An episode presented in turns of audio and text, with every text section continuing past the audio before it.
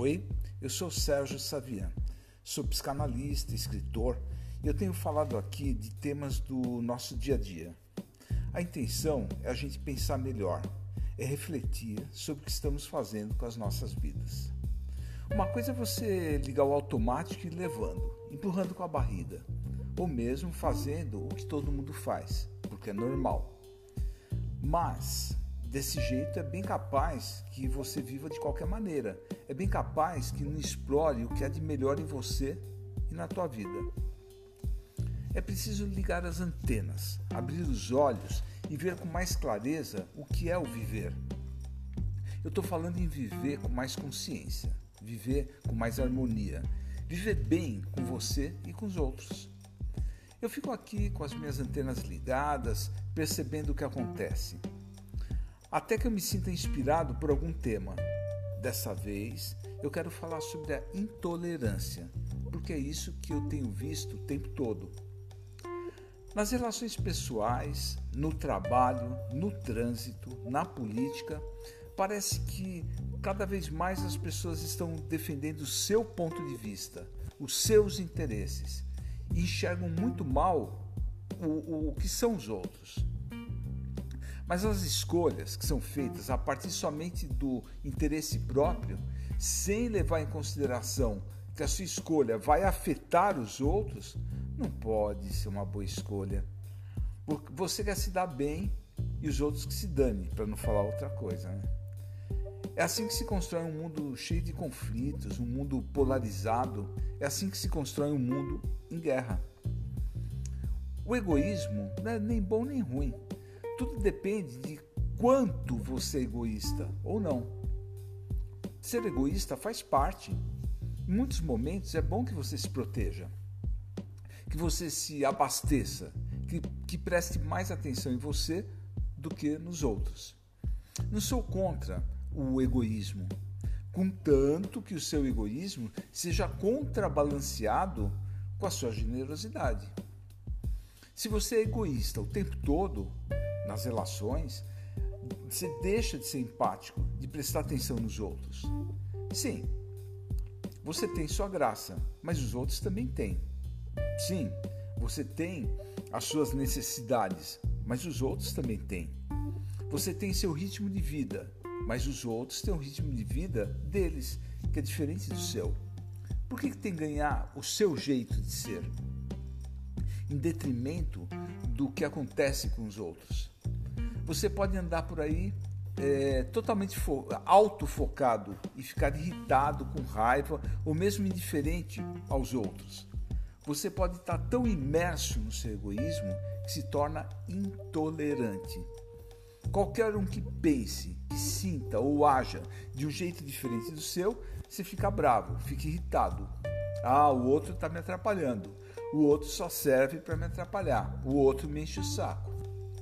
Assim, é bem mais fácil viver, sabe como? De mau humor, achando que você está certo e que o outro está sempre errado, achando que você é do bem e o outro é do mal. Ah, que pretensão, né? Desse jeito, você não tem uma visão do conjunto, que cada um é de um jeito diferente. Se você é elétrico, o outro é mais calmo. Se você tem pressa, o outro não tem. Se você é de direita, o outro é de esquerda.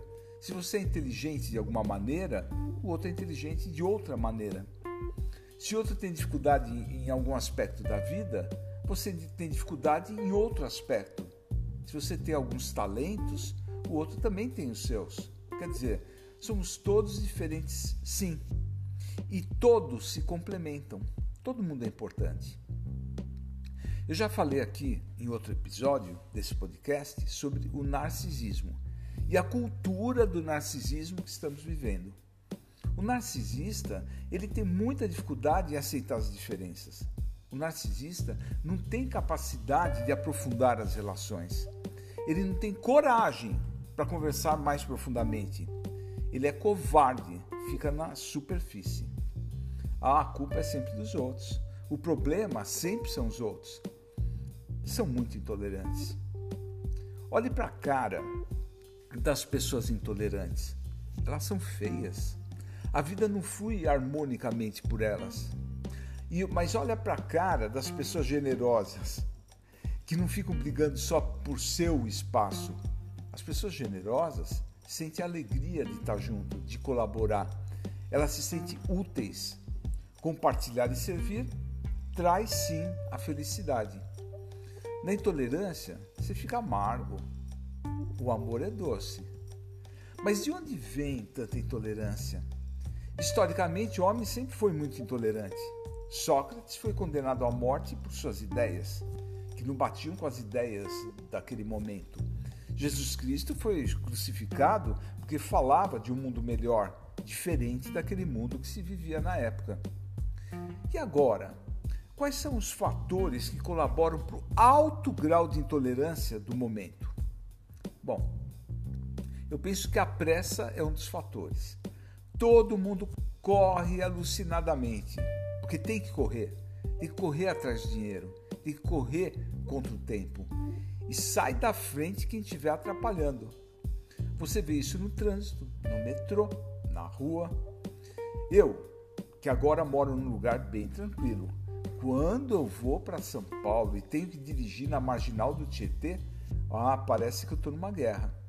Aqueles motoqueiros passam do lado enlouquecidos e porque é, eles se sentem donos ali da via. Já arrancaram meu espelho retrovisor sem remorso nenhum. Tá louco. Mas será que não dá para viver sem tanta pressa? Será que não dá para redimensionar a vida para que a gente não tenha que viver correndo, mal-humorado? É, é, com tempo de, de, ver, com mais tempo para ver o que está na frente. E quando você corre, você não vê o que está na tua frente. Essa é a verdade. Bom, outro fator é a própria internet, que está cada vez mais veloz, inclusive. O mundo digital é um sistema binário sempre, zero ou um, parte daí. E todo mundo, o, o modo de pensar da internet sempre é binário ou você curte ou não curte. Não tem meio termo. As redes sociais incentivam a polarização em todos os sentidos. As pessoas estão cada vez mais polarizadas. A política está cada vez mais polarizada. Tem até um documentário no Netflix, não sei se você viu, com o título O Dilema das Redes, que mostra muito bem como os donos das redes lucram muito com a polarização. E a gente fica ali de marionete desses caras. Né? Intolerância. Quem pensa diferente de mim é meu inimigo. Assim se formam as tribos, os guetos, os grupos, os partidos que não admitem a diversidade de pensamento e de comportamento. Bom, para finalizar, eu quero falar também da pandemia pela qual passamos. Na pandemia, uma boa parte das pessoas ficou isolada. Por dois anos, tivemos a oportunidade de ficar mais em contato com a gente mesmo. Crianças que não frequentaram a escola, adultos trabalhando em casa, jovens que deixaram de frequentar as baladas. Muita gente deixou de ir para a igreja, para os campos de futebol, não tinha mais carnaval, a vida social ficou bem, bem restrita. Né? Tudo isso pode, podia ter dado um bom resultado, mas podia se fosse acompanhado por um processo de reflexão, de autoconhecimento. Essa introspecção poderia ser muito boa e necessária, inclusive, porque fica todo mundo fora o tempo todo e a introversão às vezes pode ser muito importante. Ficar mais isolado, inclusive, podia ser uma oportunidade de se conhecer melhor, de saber quem você realmente é, o que quer, o que não quer para a sua vida. No geral, as pessoas é, ficaram mais autênticas com a pandemia, com essa coisa de ficar só elas com elas mesmas, né? sem vida social, mas se desenvolveu também a falta de paciência é, para com os outros. Né? Tanto que aumentou o número de divórcios, aumentou o feminicídio, aumentou a intolerância. O lado positivo dessa história é a autenticidade, o lado ruim é a intolerância. Dá muito pano para manga para se pensar nesse assunto. que aliás é o, é o propósito desse podcast. Então eu queria te colocar essa questão para você. Você, como é que ficou? Você ficou, você se sente mais intolerante depois da pandemia? Como é que você observa as pessoas que usam muito a internet? Será que elas não ficam mais intolerantes com o mundo real? Né? Vamos pensar sobre isso e fica aqui essa questão: como é que é? Será que é bom viver nessa intolerância com pavio curto? Ou ter outro jeito, mais paciência, mais aceitação dos outros? Será que não é melhor viver assim?